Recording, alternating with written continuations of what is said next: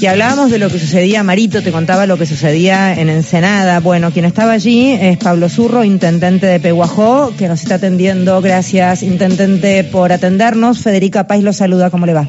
¿Qué tal? ¿Cómo te va? Un gusto hablar con vos, muy amable. Lo mismo. A ver, hasta donde se pueda, eh, ¿qué pasó ayer en Ensenada?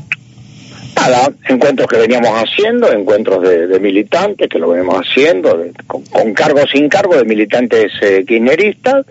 Ahí concurrió, concurrió Cristina, ¿no? Bien, un encuentro. Pero yo me parece que más importante que el encuentro en Senada, que más de esto no voy a decir porque es un encuentro, que yo te diga lo que pienso de, favor, claro. de esto, claro. Acá hay una regulación muy que, que se venía dando de hace rato, acá hay una mafia, que tiene un jefe, porque las mafias, las mafias tienen jefe, el jefe es Mañeto, los otros son todos mafiosos y todos empleados de Mañeto.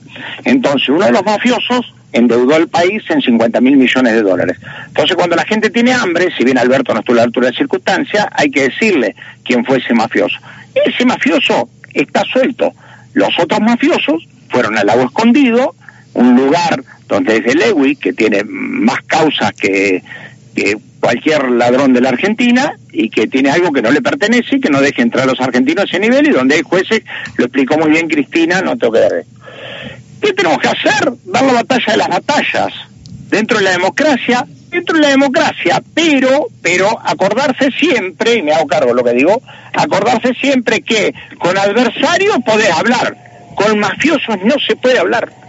No se puede hablar con Macri, no se puede hablar con mafiosos. A la mafia se la combate dentro de la democracia, con movilizaciones, con el Senado o diputados haciéndole caso a los jueces, eh, con lo que corresponda, pero ni un paso atrás. Y después, Cristina va a ser o no, yo te voy a decir una cosa, candidata, ella dijo que no. Yo creo que la historia, la historia la supera, que es como Salvartín Belgrano a esa altura, y que hay que esperar, hay que esperar, no hay que apresurarse. Lo que sí, no podemos dejar de dar la batalla por los derechos que hemos ganado, por, los, por la década de Néstor y Cristina, no lo podemos, no la podemos dejar. Y vamos a darla, y sobre todo también por ella, porque ella no está solo. Y como yo piensa muchísima gente.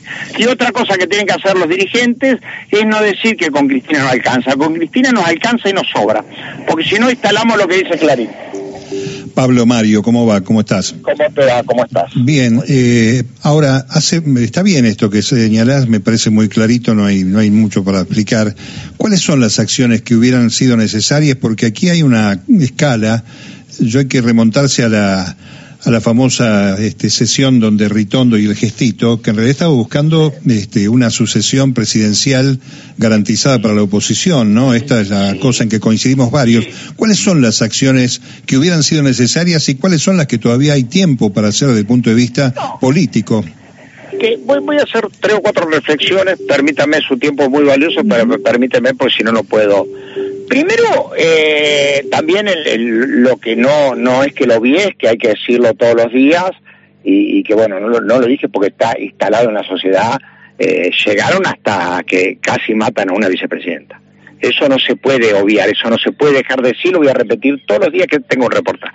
Después no me van a contar a mí quién es Ritondo el mismo que me quiso apretar y me sacó 68 policías, y que en la época de Vidal, en cuatro años a Peguajó le mandaron cuatro móviles. ¿Para qué hacia eso? Para que yo tenga un problema policial y poder destituirme. Yo sé quién es Ritondo. Bueno, a la mafia hay que combatirla con mafia, con mafia, con acciones de otro tipo. a los opositores hay que, hay que batir, hay que debatir. Yo creo que hay opositores que no no les va a pegar bien lo que está pasando, porque si no estamos pensando que hay un grado de insensatez tan grande de impunidad que creen que van a ir hasta donde quieran y nunca van hasta donde quieran. Porque todo, todo lo que se hace fuera de la ley y lo que se hace con tanta dureza, con amenazas, con carpetazos, con aprietes, siempre termina y termina mal. Pero siempre termina. No hay mafia en el mundo que haya durado. Termina. Más allá de lo de anoche, ¿de qué vienen hablando los jornalistas de la provincia de Buenos Aires en estas reuniones? Ah, venimos a, ver, venimos hablando de gestiones municipales, de gestiones nacionales, de, todo lo que se puede encontrar un militante, de, nada, muy, muy, muy, a ver, cuando te encuentras con un grupo y, te charlas de, lo que te parece que bien, ah, son muy lindas reuniones.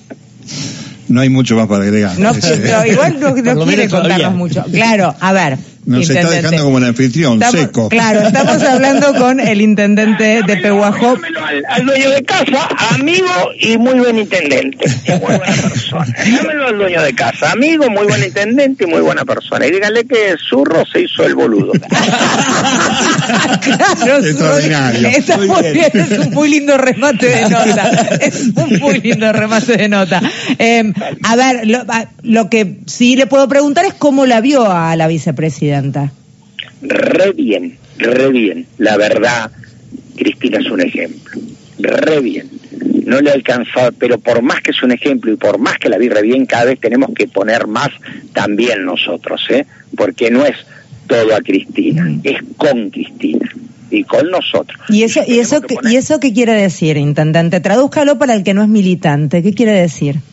Que nosotros tenemos que de, porque porque me decían y el pueblo argentino y también el pueblo argentino pero nosotros los militantes los que tenemos un cargo que tenemos un cargo de yo tengo un cargo de privilegio yo soy intendente yo no paso hambre yo tengo un buen pasar los que tenemos un cargo los que defendemos una doctrina y una ideología a fondo muchachos ¿eh? si toque, tenemos que tocar los dedos tocamos los dedos. Y si tenemos que hacer una marcha, hacemos una marcha. Y si tenemos que poner el cuerpo, ponemos el cuerpo a fondo.